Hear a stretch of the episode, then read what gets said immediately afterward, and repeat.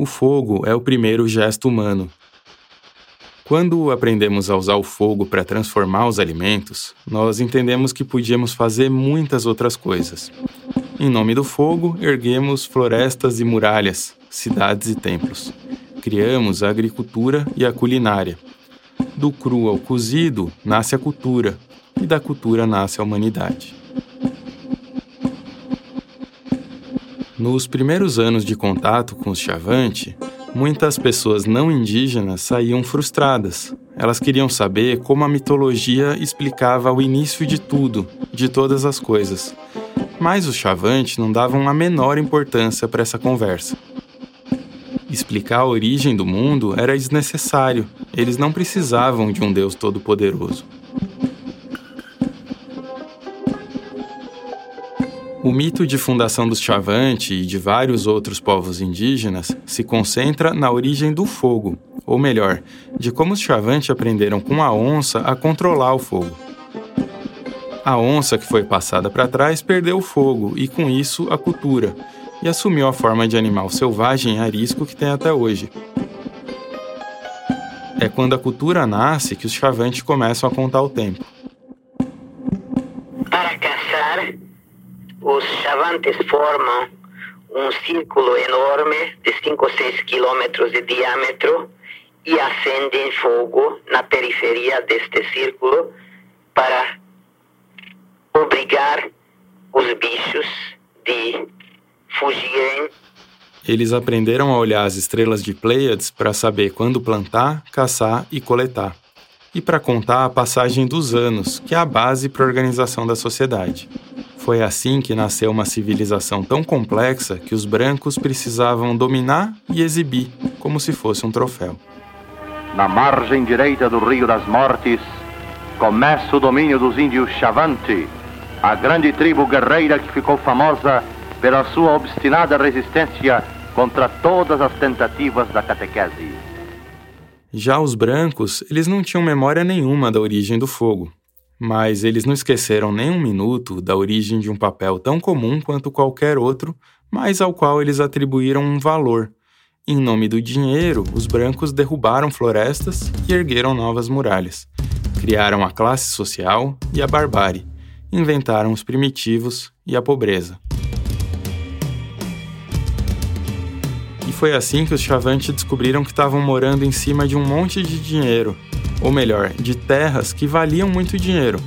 Então, os Aué se viram obrigados a aceitar um nome que não era deles, Chavante, e a aceitar um deus que não era deles, o da Potoa, criador de todas as coisas.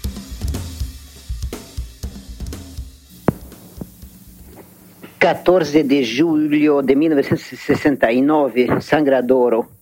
Vamos gravar cantos que Alexandre Chavante vai cantar. Fez um canto em língua chavante do seu próprio pensamento em louvor de Nosso Senhor e São José. Ele vai cantar este canto.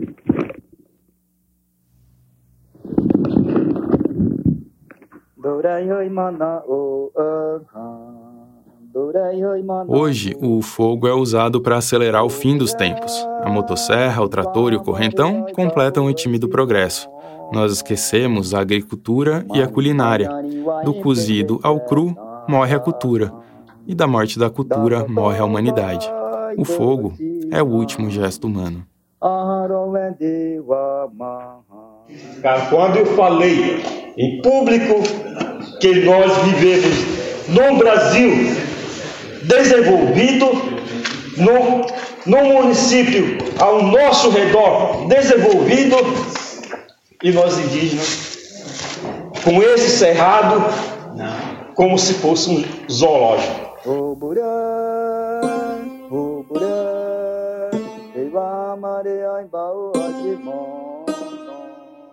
Eu sou João Pérez e você está no Prato Cheio. Esse é o terceiro de quatro episódios da série especial O Feroz e o Encantado. Nesse episódio, além das entrevistas que nós fizemos, você vai ouvir registros históricos dos Chavante. Todos eles vieram do Museu do Índio, no Rio de Janeiro. E também vai ouvir áudios de uma reunião secreta sobre a qual já já eu te conto mais. No ano passado, aqui no Prato Cheio, a gente publicou o episódio chamado Quando a Soja Atropela a Maloca, que fala sobre o grupo Chavante que desejava arrendar a terra indígena Sangradouro para fazendeiros de Primavera do Leste, uma cidade que é uma grande produtora de soja e milho de Mato Grosso. A conversa de hoje vai por um outro rumo. A gente fala sobre a ideologia do progresso, como essa ideologia foi propagada pela direção da FUNAI durante o governo Bolsonaro e que estragos que ela deixou entre os povos indígenas. A gente conversa sobre a disputa entre uma cultura indígena forte e centenária e um culto ao dinheiro, ao desenvolvimento e ao agronegócio. Então, para isso, eu vou lembrar bem rapidinho o que, que a gente sabe sobre o projeto conhecido como Agrochavante. Oficialmente, uma área pequena de mil hectares foi desmatada para começar a produzir lá em Sangradouro. Essa é a primeira mentira, porque a área é de 1.500 hectares. Também oficialmente, o projeto pararia por aí e os fazendeiros renovariam contrato ano a ano, o que não é verdade. O primeiro contrato fala em 11 anos, em uma área total de 11 mil hectares, o que daria 10% de Sangradouro. Os quatro fazendeiros ficam com 80% dos lucros, depois de descontarem todos os custos com maquinários, sementes e agrotóxicos. Para a população chavante, ficam só três sacas de soja por hectare, o que dá menos de 600 reais. Para arrematar tudo, essa prática, o arrendamento de terras indígenas, é inconstitucional, além de violar o Estatuto do Índio e o Estatuto da Terra,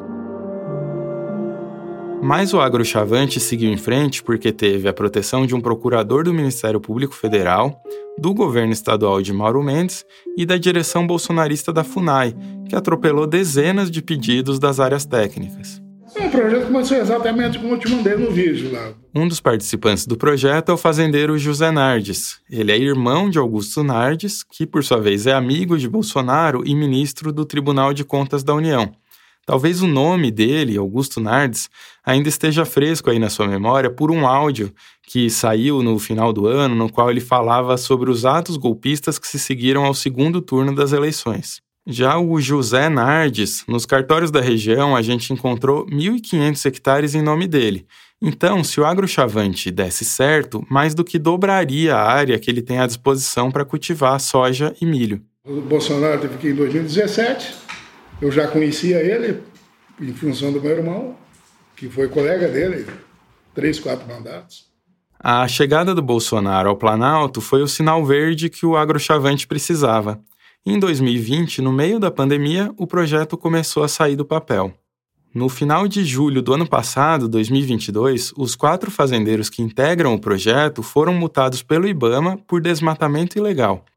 A gente telefonou então para o Gerson Araue, que é presidente da primeira cooperativa criada em Sangradouro para comercializar os grãos de soja e de milho.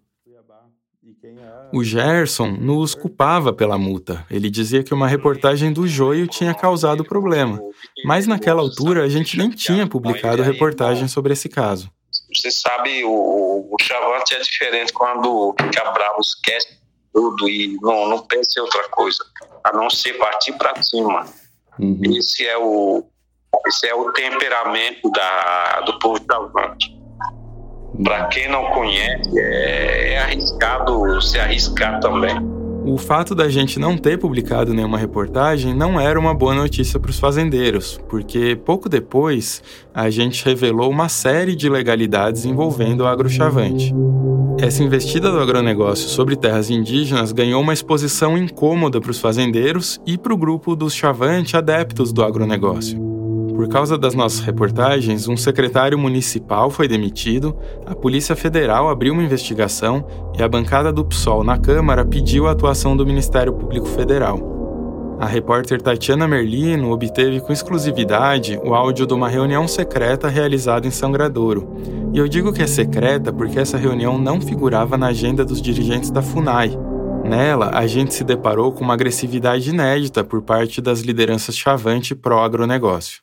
Eu não faço exclusão, não excluo ninguém, mas não quero também que o preguiçoso venha aqui nos atrapalhar e dizer para nós que estamos errados. Não, isso nós não admitimos, porque é nós que decidimos.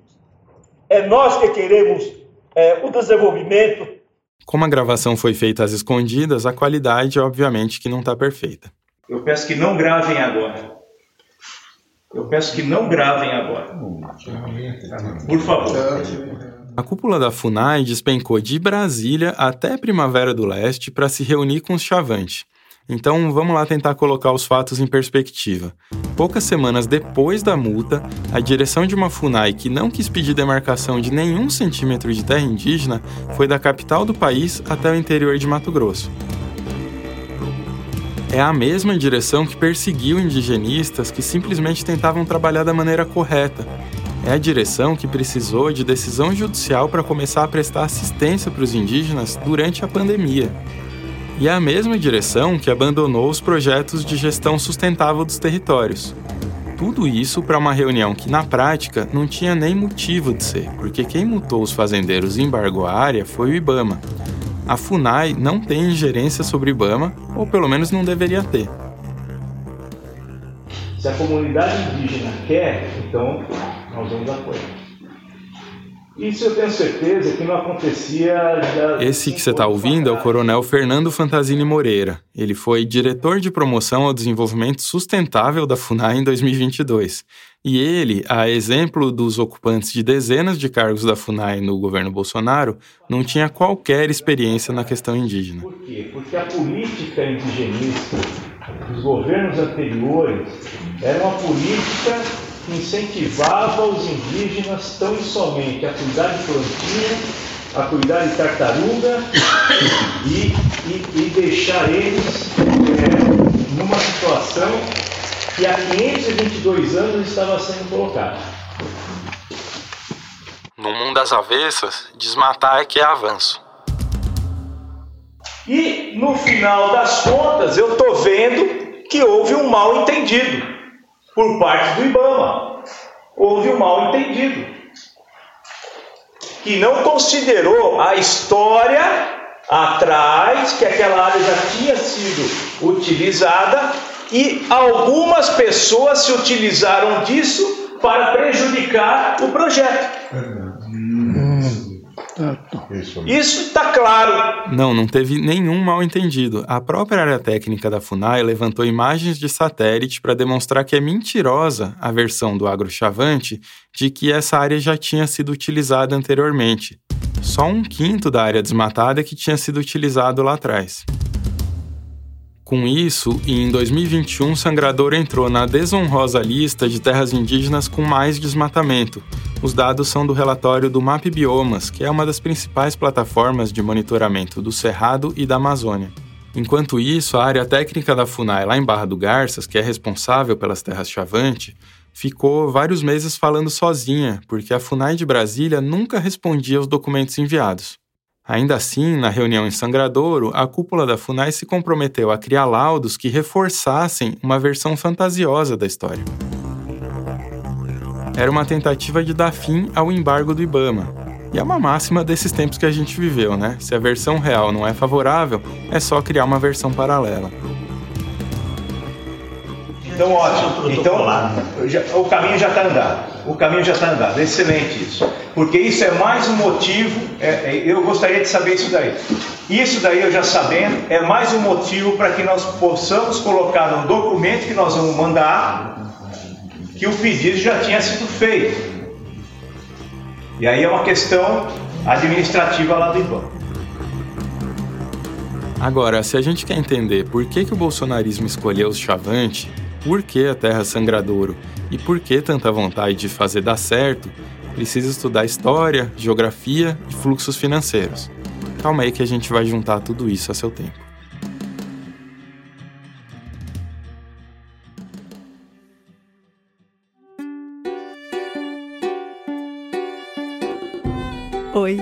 Aqui é Heloísa Barbosa e eu sou apresentadora do premiado Faxina Podcast. Eu estou passando aqui para te convidar a ouvir o Faxina. Não, o Faxina não é um podcast sobre como limpar uma casa. Nós levantamos o tapete e tiramos lá de baixo histórias que vão te fazer ver o mundo de outro jeito. Se tu acreditas que empatia e solidariedade a gente aprende ouvindo histórias com o coração aberto, então vem ouvir o Faxina. Nós já estamos na terceira temporada.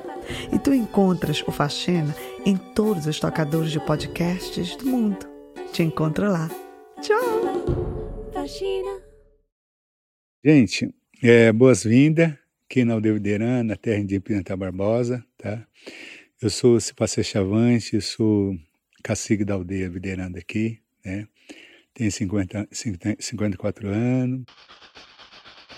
Para entender a parte da história, a gente precisava viajar mais 600 quilômetros até a terra indígena Pimentel Barbosa, na Serra do Roncador, em Mato Grosso. O Cipacé é uma pessoa magra e alta, careca e com a pele morena. Ele sentou com a gente numa tarde em frente à escola da aldeia, debaixo das árvores, para contar sobre o povo Aué, sobre o Chavante. Seguindo, eu acho bom vocês virem, né, para estar tá vendo opinião, outros é, caciques do Chavante, aqui do, do outros TI, do outros nove TI, né, porque às vezes a realidade é totalmente diferente. São chavantes, mas são diferentes, em todo sentido, até na parte de religião. Tá? São Mário Sangrador, estiveram contados nos anos 40 na parte de missão salesiana, que é católica. Nos anos 30, o governo Vargas tinha lançado a Marcha pro Oeste e em 1940 ele se tornou o primeiro presidente brasileiro a visitar a Amazônia, ele foi a Manaus, dando uma demonstração do interesse por expandir a exploração econômica da região. E é assim que a Amazônia entrou para o imaginário nacional, como uma área que deveria ser explorada. Desde 1930, antes que o Jerônimo e o Apoena existissem, os salesianos missionários giravam ao redor do Rio das Mortes em busca dos chavantes missionário de origem francesa, salesiano, Hippolyte Chauvelin, também teve um embate com os chavantes que não foi muito amigável. Os missionários salesianos se instalaram nos territórios Bororo e Chavante. Eram dois povos bem grandes e rivais que tradicionalmente ocupavam territórios imensos. Mas tem uma diferença importante. Os Chavante decidiram não fazer contato com o entorno. Foi assim que, em 1938, o padre Chavelon escreveu uma carta endereçada diretamente a Getúlio Vargas.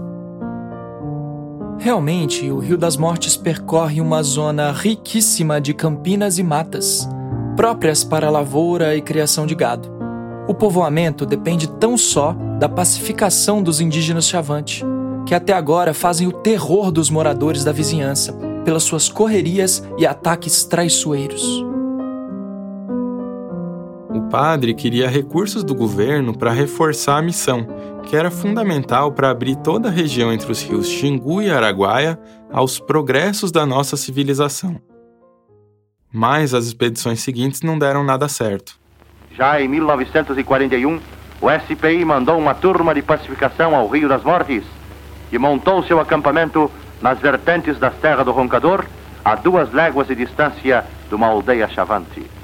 Apesar da experiência de um funcionário antigo que dirigiu a turma, o engenheiro Genésio Pimentel Barbosa, a jornada fracassou tragicamente. Após uma tentativa prematura de penetrar na aldeia, os chavantes atacaram o acampamento, matando todos, com exceção de um auxiliar e três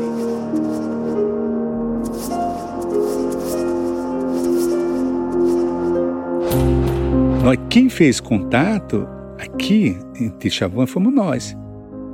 Na versão oficial do governo, em 1946, o Serviço de Proteção ao Índio conseguiu civilizar os Chavante. Na visão dos Chavante, os brancos é que foram civilizados por eles.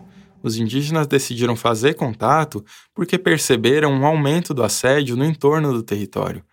Então, se eles não agissem logo, acabariam ficando sem o território. E nós sempre né, confiamos na parte de espiritualidade chavante. Né, inclusive tem essas diferenças.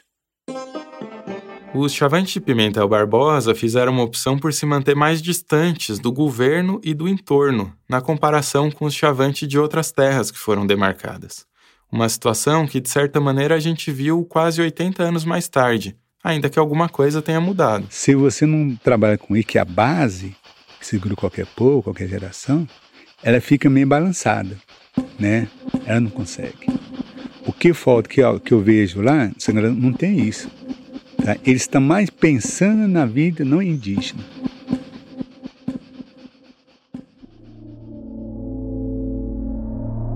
Desertos que são, os campos de soja e milho criam um horizonte infinito, miragens para quem passa o dia olhando sob o calor escaldante de Mato Grosso.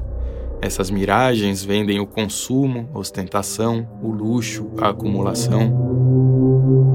Sitiados, obrigados a contemplar passivamente essas miragens, os povos indígenas, ou alguns integrantes dos povos indígenas, se veem seduzidos. Para mim é uma ilusão. Para mim é uma ilusão. Porque é uma ilusão que você pensa para você ir logo como é fazer a parte de uma, uma parcela de população, como um favelado, vamos dizer assim, socialmente. Não é você ter realmente autonomia, não é ter você ter uma vida digna. Você entrega o seu, seu território e fica um, um, uma etnia, uma população pobre. Entendeu? É isso que o, o Bolsonaro está induzindo, está copitando, está fazendo essa política aí, que a melhor forma é isso. Todos os primeiros relatos mostram que os chavantes viviam com abundância, não faltava nada para comer. Mas o contato com a sociedade envolvente mudou tudo. Em 2009, o Brasil fez o primeiro e único inquérito de saúde sobre os povos indígenas, e nesse inquérito, os chavantes aparecem no topo da lista de anemia e desnutrição infantil. O chavante está tendo muita diabetes, está tendo muitas mortes, está tendo muita pressão alta também, está tendo muitas mortes e outras doenças, né? Por isso eu queria implantar aqui a agrofloresta, tá? É isso. Com o tempo, as roças tradicionais se perderam. Coletar alimentos no cerrado se tornou mais difícil e a caça ficou mais rara. Em compensação, refrigerantes, salgadinhos e biscoitos se tornaram comuns. Hoje, o lixo plástico se acumula nos cantos de todas as aldeias. Quando Bolsonaro chega, claramente tudo piora. A FUNAI é transformada em vetor da fome e a fome se converte em recurso didático para empurrar os povos indígenas em direção a essa miragem do progresso. É a própria FUNAI quem cria o caminho único escondido sob a fantasia da solução, da ajuda humanitária, da aceitação, da inclusão. E a FUNAI,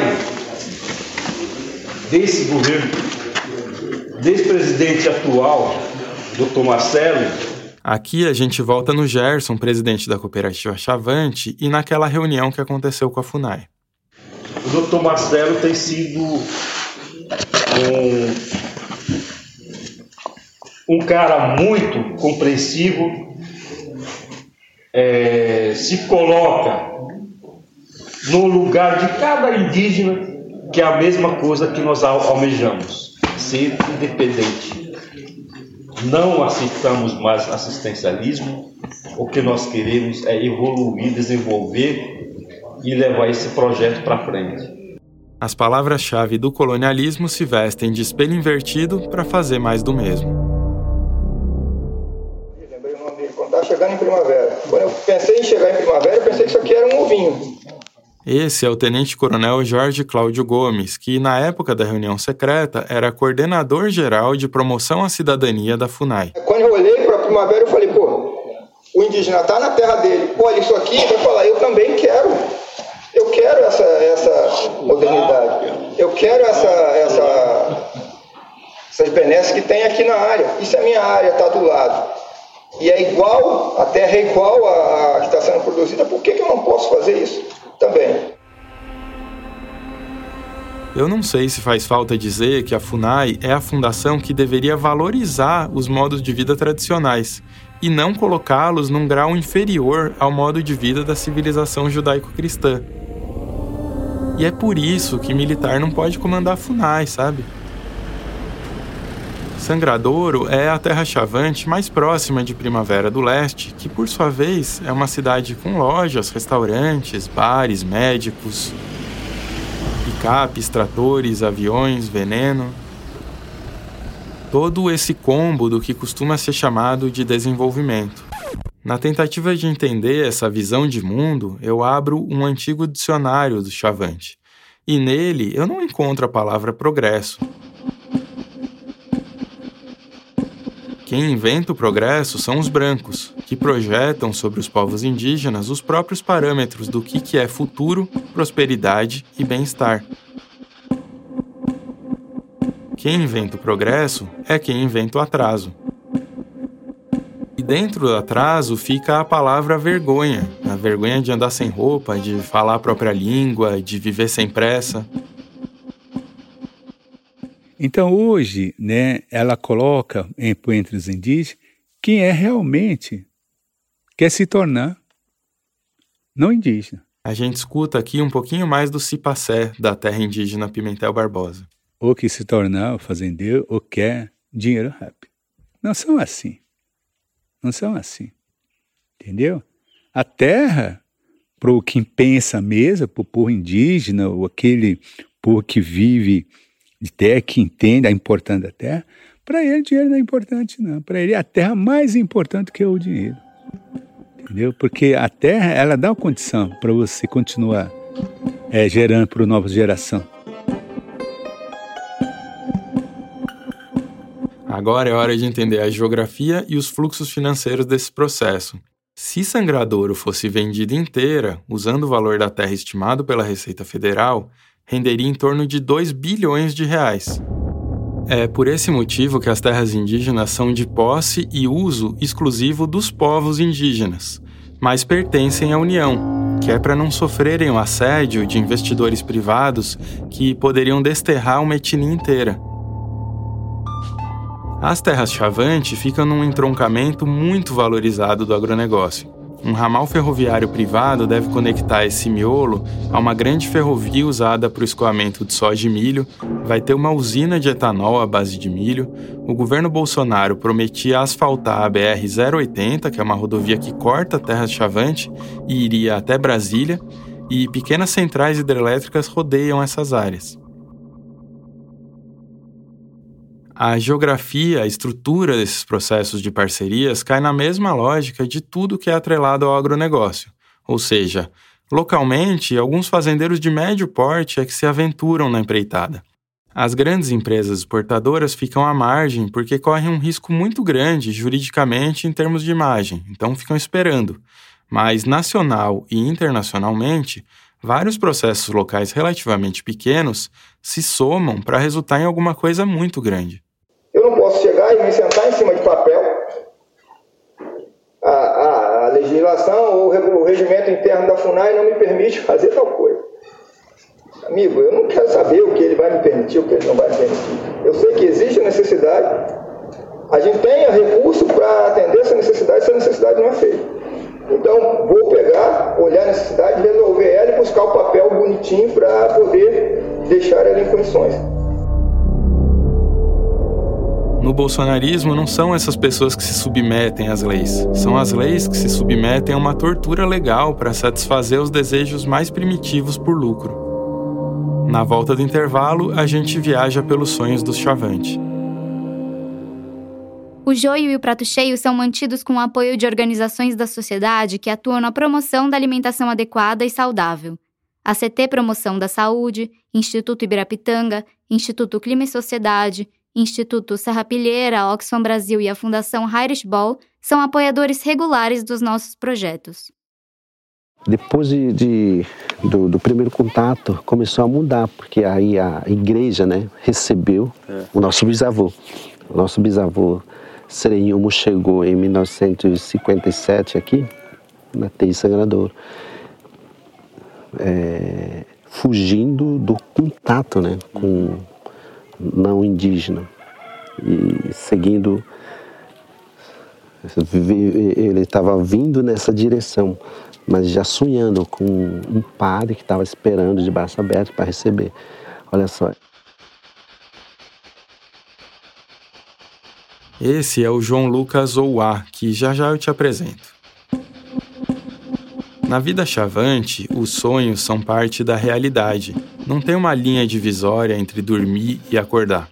E todo chavante pode sonhar, mas os sonhos proféticos são reservados a uma figura, o Amaritedewa, que tem o poder de interpretar os diálogos noturnos com os espíritos. Uso Amaritedewa tem esse nome porque a capacidade de sonhar emana do amari, que é uma madeira que tem um status especial. Os resultados desses sonhos devem ser compartilhados com toda a comunidade, então são sonhos coletivos porque guiam a tomada de decisões. E é interessante que esses sonhos coletivos podem sobreviver por décadas no boca a boca. Foi assim, atrás de um sonho, que nos anos 50, um grupo, a UE, caminhou até Sangradouro, onde estava a missão salesiana. Tem um livro chamado O Dono dos Sonhos que relata a vida de um amaritedeua chamado Jerônimo, lá de Sangradouro. Eu quis falar sobre isso porque, ao longo dos anos de registro desses sonhos, eles vão se transformando em vez de dar ouvidos aos espíritos chavante, o Jerônimo começa a receber chamados do Dapotoa, ou seja, do Criador. E em vez de escutar o Amari, ele dá ouvidos a um outro pedaço de madeira que você conhece bem, em formato de cruz, com um homem pregado ao meio. Isso transforma a temática dos sonhos, que, em vez de convocarem a ação, convocam ao pecado e à punição. Jerônimo vai cantar um canto da Praba, sonhado pelo cunhado falecido dele, que faleceu faz muito tempo. Vai hari yare, vai hari yare, vai hari yare, vai hari yare, vai hari yare, vai hari yare, he, a mudança na temática dos sonhos não é uma mudança menor, né? As missões religiosas buscaram criar uma narrativa de conformismo, de resignação e de confinamento nas terras. Os tempos passaram e o Dapotoa também mudou. Ele foi tomado pela febre da soja e não gosta de quem apresenta críticas ou poréns. Essa aí é a minha voz, assim que eu para, porque eu sou evangélico e para corrigir os povos. Com a voz do povo, a voz de Deus. A intriga é um traço fundamental da cultura chavante, e os chavantes são o maior povo G, que por sua vez é um dos dois principais troncos linguísticos dos povos indígenas do Brasil. A estimativa atual é de que os chavantes sejam 25 mil pessoas. É também o povo que mantém uma coerência perfeita entre mitologia e organização social. Essa organização é estruturada em torno do faccionalismo, da divisão entre facções. Pode parecer contraditório, mas entre os Chavante, o equilíbrio se dá pelas relações instáveis entre as facções. É na guerra que eles se organizam, e é por isso que a intriga exerce um papel fundamental. Essa instabilidade pode acabar sendo usada com uma certa habilidade por quem quer explorar as terras Chavante, mas também pode facilmente virar um tiro no pé. Os Chavantes se dividem em três clãs, em oito classes de idade e em dois grupos de parentesco, e é o cruzamento de todas essas divisões que dá corpo à organização social do Chavante. Para você parece confuso? Bom, em vez de confuso, que tal se a gente aceitar que é complexo? Alexandre vai cantar aquele canto que usam quando a moça, também na ocasião da festa da iniciação, recebe o um nome. O nome está sendo escolhido pelo cunhado dela ou às vezes pelo pai ou irmão. Os meninos recebem o nome com 3, 4 anos, enquanto as moças recebem só quando estão sendo iniciadas, quer dizer, na ocasião da puberdade. Ene yo ne yo wa ene yo yo wa ene yo ene yo wa ene yo 40 anos mais tarde, em frente à igreja dos Salesianos, a gente encontrou Alexandre.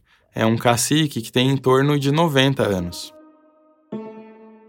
Não, não tem risco.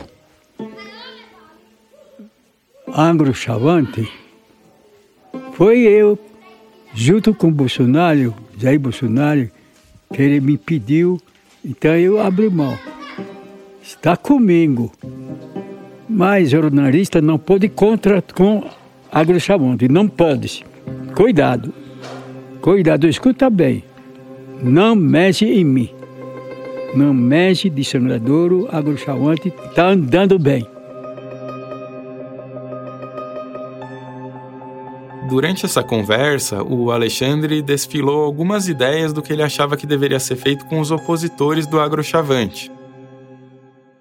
Jogar em um buraco, cortar a cabeça, arrancar os olhos, lançar no rio. Bom, naquele dia os chavantes se reuniram na igreja para discutir os impactos da instalação de uma central hidrelétrica. A reunião foi convocada pelos mesmos líderes dos projetos de agronegócio. Ser contra a usina de energia estava fora de cogitação. Eles passaram para os outros moradores de Sangradouro a ideia de que tudo o que dava para fazer era discutir uma compensação financeira. Mais tarde, a gente conversou com pessoas que estavam revoltadas com a maneira como o assunto foi conduzido. A legislação brasileira prevê que os povos indígenas sejam consultados previamente sobre qualquer empreendimento que afete a vida deles. Isso porque o Brasil é signatário da Convenção 169 da Organização Internacional do Trabalho. Essa convenção define certinho quais são as regras para consulta aos povos tradicionais de maneira livre e informada. Cada, cada, cada povo indígena né, tem a sua forma de organização social e política. Né? A gente conversou sobre isso com a Maria Augusta Assirati, que é advogada e foi presidente da FUNAI em 2013 e 2014 suas formas de é, consensuar, de deliberar a respeito das questões, né? Muitas vezes são é, formas bastante complexas, né, de se chegar a um consenso a, a, a respeito de determinado uhum. assunto. Passando da usina para o caso do agrochavante, a direção bolsonarista da FUNAI se apegou a uma ata feita à mão, sem seguir qualquer um dos ritos previstos na legislação, para dizer que o projeto foi aprovado pela comunidade. Esse papel não tem informações sobre o que seria produzido, como se daria a divisão dos lucros, quem seriam os beneficiários e quem seria responsável por fiscalizar. Então, é, uhum. é, você implementar um mecanismo tão, tão estrangeiro né, para dentro de um povo indígena, de uma comunidade indígena, como um tipo de, de, de atividade como essa, a meu ver, exigiria sim a realização de uma consulta, porque ter um contrato assinado não significa que a comunidade deliberou sobre isso. Foi a mesma coisa que a gente viu acontecer na nossa frente durante a discussão sobre a hidrelétrica. As pessoas estão mais perdidas nessas, nesse, nesse governo, né, Bolsonaro. Num domingo de manhã, meio frio, a gente sentou em volta da fogueira com o João Lucas. Ele é um dos chavantes que viveram um tempo fora das terras, buscando estudar e entender quais os aspectos do mundo dos não indígenas que poderiam ser úteis. Que eles, eles falam mentiras, né? Em cima de, de, de mentiras também. Então, e é batalhar contra isso e é um trabalho muito duro, porque você sempre tem que estar tá preparado, né? Você sempre tem que estar tá buscando informações das fontes, né? Tendo fontes né, de informações é, verdadeiras, sabe? E mostrar, né, para os parentes daqui né? Que é um trabalho difícil. Questões individuais costumam ser importantes na nossa atividade jornalística. A história de uma pessoa, o que aconteceu com ela, de onde ela vem. Deixa eu te pedir então se você puder falar o, o seu nome inteiro, a idade uhum. e contar um pouquinho da sua história. E que história, mais ou menos? Como jornalistas acostumados a questões de direitos humanos, a rodar por áreas rurais, nós demoramos um tempinho para entender que questões individuais podem soar bem estranhas para os povos indígenas. Os Chavante parecem quase sempre querer passar à margem disso. Eles não desejam dar detalhes sobre nada que seja individual. E, tradicionalmente, eles não têm pressa de ser. A sociedade se organiza em ciclos de cinco anos. É só depois de viver quatro ou cinco ciclos de vida que um chavante está autorizado a se voltar para dentro dos seus, o que é bem diferente de se voltar para dentro de si. As faixas de idade passam a ter menos importância numa vida mais madura, quando as relações sociais começam a ser regidas pelos clãs e pelos graus de parentesco. Então, o indivíduo, ou a noção que a gente, não indígena, traz do indivíduo, Isso não existe, ou não existia. Capitalismo entrou, individualismo. As pessoas querem ser, ser individualista agora, mas não conseguem, porque nosso sistema não, não combina. O sistema do Poxa não combina, porque eu tenho parente, eu tenho irmãos, tenho cunhados, irmãos da minha esposa e assim sucessivamente. Em outras palavras, a dúvida é se o agronegócio vai conseguir diluir a organização social chavante ou se essa organização vai conseguir frear o agronegócio. E esquece né, que existe a sua comunidade. Entendeu? Pensa em si próprio, né? Eles pensam, ah, eu vou receber, aí faço algo, o que eu quiser com esse dinheiro. É, assim, é muito perigoso isso. Aí você acaba excluindo né, os, os, os irmãos, o seu cunhado, e assim sucessivamente. Então, e, e a gente vai se destruir né, com isso.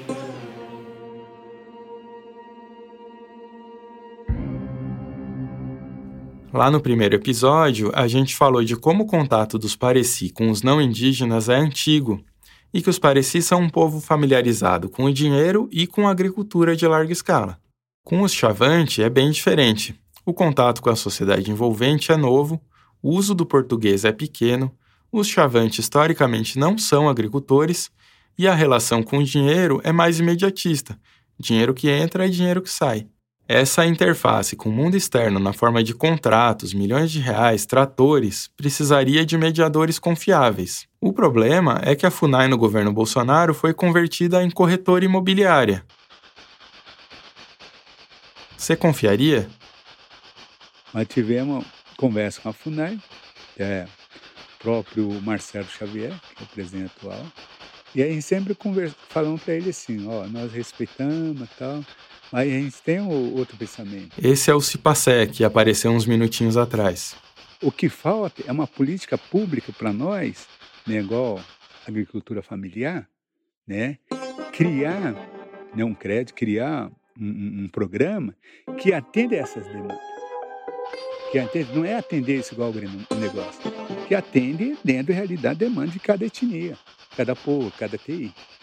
Aí sim, aí uns vão querer fazer sua renda alternativa de turismo, né? De lavoura de mandioca, você fazer para você vender farinha, criar peixe em tanque, entendeu? É, tem outras alternativas, entendeu? Não precisa devastar e plantar soja, não, tem outras alternativas. Bom, talvez você esteja se perguntando o que, que aconteceu no fim das contas com o agrochavante. Enquanto esse episódio é gravado, a área da lavoura lá em Sangradouro continua embargada pelo Ibama, o que significa que legalmente não foi possível produzir soja. Seria a primeira lavoura de soja. O Gerson, presidente da cooperativa, deixou de atender as nossas ligações, assim como os fazendeiros envolvidos no projeto. Nesse processo de investigação, eu tentei induzir os meus sonhos para que me trouxessem respostas, para que me ajudassem a interpretar aquela quantidade enorme de informações com que a gente vinha lidando.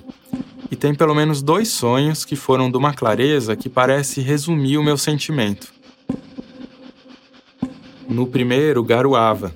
Era um dia nublado e eu estava numa aldeia que não tinha bem uma cara de aldeia. Era um bairro bem precário. Para falar de uma maneira que fique fácil de entender, era uma favela rural, com esgoto a céu aberto casas feitas de tijolo sem acabamento. E eu entrei numa dessas casas, a casa do cacique. Ele estava deitado. Uma pessoa me falou que o cacique estava bem fraco, ele estava visivelmente doente. E agora eles eram pessoas pobres. Pessoas que tinham empobrecido, porque a terra já não servia para nada. No segundo sonho, a gente estava na terra dos Pareci, e era um cenário meio distópico, com umas duas ou três fábricas assim gigantescas. E uma delas parecia uma fábrica de desenho animado, sabe? Era muito grande, tão grande que só na imaginação.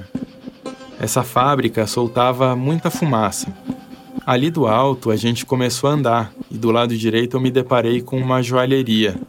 Por um momento eu pensei: nossa, os caras têm um shopping dentro da terra indígena, eles estão ricos mesmo. Mas depois eu reparei que as pessoas que estavam comprando eram todas brancas. Todas elas estavam felizes, sorrindo, porque estavam comprando. comprando joias dentro da terra indígena. E o sonho acabou por aí.